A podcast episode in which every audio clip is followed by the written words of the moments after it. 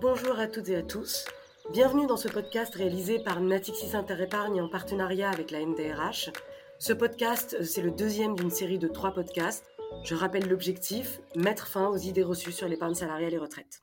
La première édition, diffusée en avril 2022, a été consacrée aux avantages liés à l'accord d'intéressement, un outil de partage de la valeur au service à la fois des entreprises et de leurs épargnants.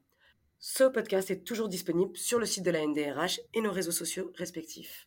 Aujourd'hui, nous souhaitons aborder une autre idée reçue sur l'épargne d'entreprise. Au cœur des enjeux de société, la notion d'impact positif est incontournable de notre vie quotidienne, empreinte carbone, environnement, etc. Alors pourquoi pas finalement dans nos investissements financiers? En un mot, est-ce qu'on peut donner du sens à son épargne? Ce podcast est diffusé dans le cadre de la Semaine européenne du développement durable, donc initiative qui est portée par le ministère de la Transition écologique et de la cohésion des territoires, et elle a débuté le 18 septembre et elle prendra fin le 8 octobre 2022. J'ai le plaisir d'accueillir Sylvie Péchard, directrice marketing chez Natixis Interépargne, acteur majeur de l'épargne salariale et retraite en France et qui accompagne plus de 74 000 entreprises de toute taille au service de plus de 3 millions d'épargnants. Bonjour Sylvie. À mes côtés également, Jean-Christophe Brochet, DRH de NJ B2C, entité du groupe qui fournit le gaz, l'électricité et les services de confort à domicile à des clients particuliers et professionnels. Je vais commencer par vous, Sylvie. En quelques mots, comment est-ce que vous pourriez définir l'investissement responsable Tout d'abord, bonjour. Euh, l'investissement responsable, ça englobe toutes les pratiques qui visent à concilier performance financière et impact social, environnemental ou sociétal.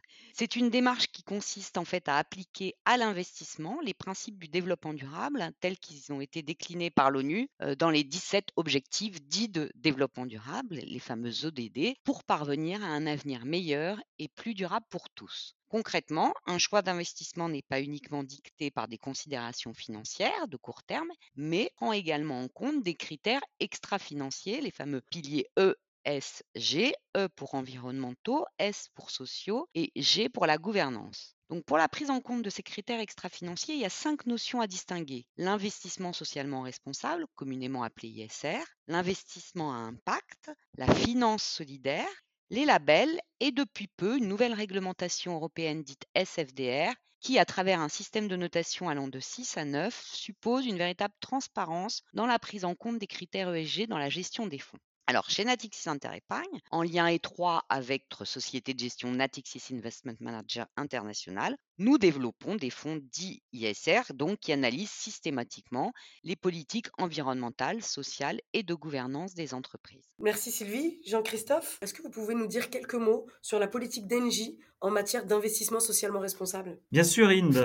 bonjour à tous et à toutes. Euh, donc, comme vous savez, Engie est un groupe dans l'énergie bas carbone et les services. Les salariés du groupe sont engagés chaque jour pour accélérer la transition vers un monde neutre en carbone, et ceci grâce à des solutions plus sobres en énergie et plus respectueuses dans l'environnement.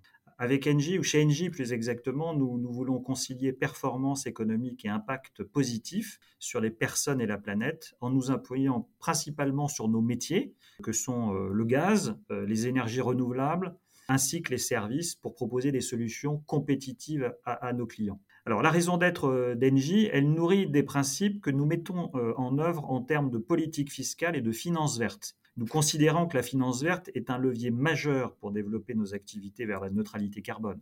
D'ailleurs, Engie a rejoint l'indice CAC 40 ESG qui réunit euh, les entreprises ayant la meilleure pratique sur les critères de pratique environnementale et sociale et la gouvernance. À ce titre, l'investissement socialement responsable est un moyen de faire coïncider nos valeurs et notre stratégie d'investissement. Il y a donc un, alignement cohérent entre notre raison d'être et notre politique d'épargne salariale. Merci Jean-Christophe. Sylvie, chez Natixis Interépargne, quelles sont aujourd'hui les tendances que vous observez en tant qu'acteur de l'épargne salariale et retraite? Alors, il y a plusieurs tendances de fonds, à la fois sur les marchés, chez nos clients et au niveau de Natixis Interépargne. Tout d'abord, deux axes forts sur les marchés. Le premier, on observe une forte progression des encours en 2021 et un décollage significatif des fonds impact. Et le second, c'est l'effet de la réglementation SFDR dont j'ai parlé tout à l'heure, qui, chez Natixis, fait que nous collectons plus aujourd'hui sur des fonds ISR que sur des fonds non ISR. Et c'est aussi vrai à l'échelle du marché de l'épargne salariale, avec des encours supérieurs à 50 milliards, soit 31% du marché. Ensuite, chez nos clients, on observe systématiquement une demande d'au moins un fonds ISR dans les appels d'offres. Et puis les demandes avec une offre totalement ISR sont en augmentation également. Chez Natixis Interépargne, notre société de gestion Natixis Investment Manager International voit ses encours ISR augmenter trois fois plus vite que les encours totaux, et ça sur les cinq dernières années. Et pour tout vous dire, pour Natixis Interépargne, l'accroissement des encours sous gestion durable est un des axes du plan stratégique 2021-2024 et c'est aussi un des piliers de notre politique RSE.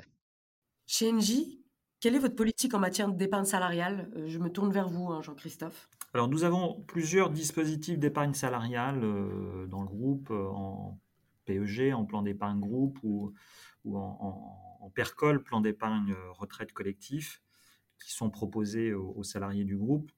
Et à travers ces dispositifs d'épargne salariale, nous avons choisi euh, six fonds qui ont développé une politique d'investissement plus avancée sur de nombreux critères euh, extra-financiers. Tous ces fonds offrent la possibilité de constituer une épargne à moyen et à long terme à travers des fonds de placement, des fonds communs de placement qui sont dotés d'une politique d'investissement qui prend en compte réellement euh, ces critères extra-financiers. Merci Jean-Christophe. Pour compléter ce panorama des tendances, selon vous, quelles sont les attentes des épargnants et euh, des entreprises? Je m'adresse à vous, Sylvie. Alors, cela ne sera pas selon moi, mais plutôt selon une enquête menée par Natix Interépargne chaque année depuis 2019. Donc, cette troisième édition a été menée auprès de 1116 épargnants et 270 correspondants entreprises au printemps dernier. Donc, on observe qu'il y a une réelle importance accordée aux critères environnementaux, sociaux et éthiques.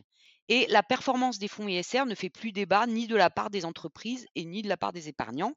On remarque également un fort intérêt pour les fonds thématiques et en particulier ceux liés à l'environnement, à l'eau ou au bien-être. Par contre, on observe aussi une réelle méconnaissance de l'ISR, en particulier dans les petites entreprises. Et en quelques mots, cette enquête révèle une réelle volonté des entreprises et des épargnants de donner du sens à leur épargne, mais elle démontre également un grand besoin de pédagogie et d'information.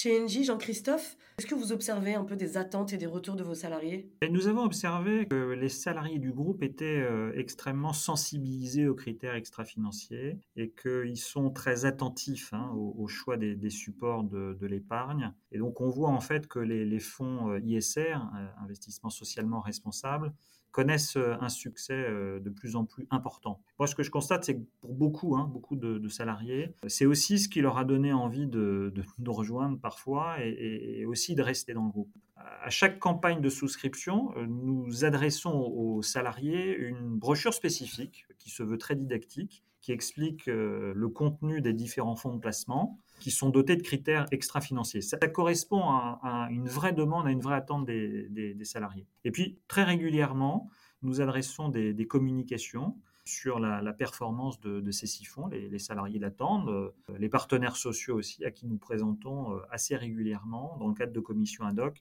les résultats en fait de performance de ces différents fonds. Sylvie Péchard, Jean-Christophe Brochet, merci beaucoup pour ces éclairages pratiques. Moi, je retiens trois idées fortes. Je dirais que, outre l'intérêt d'associer les salariés aux fruits de la croissance, l'épargne salariale peut servir de levier à la fois d'engagement et d'adhésion, permettant de donner du sens à un investissement qui aura un impact euh, environnemental et sociétal positif. Je retiens aussi que les réglementations et les volontés de transparence des pouvoirs publics et des acteurs majeurs permettent de mieux comprendre l'orientation de son épargne salariale. Et je comprends que l'investissement socialement responsable permet d'aligner de façon cohérente la raison d'être et euh, la politique d'épargne salariale des entreprises. Merci à toutes et à tous pour votre écoute. On vous donne rendez-vous pour le troisième et dernier podcast de cette série avant la fin de l'année. À bientôt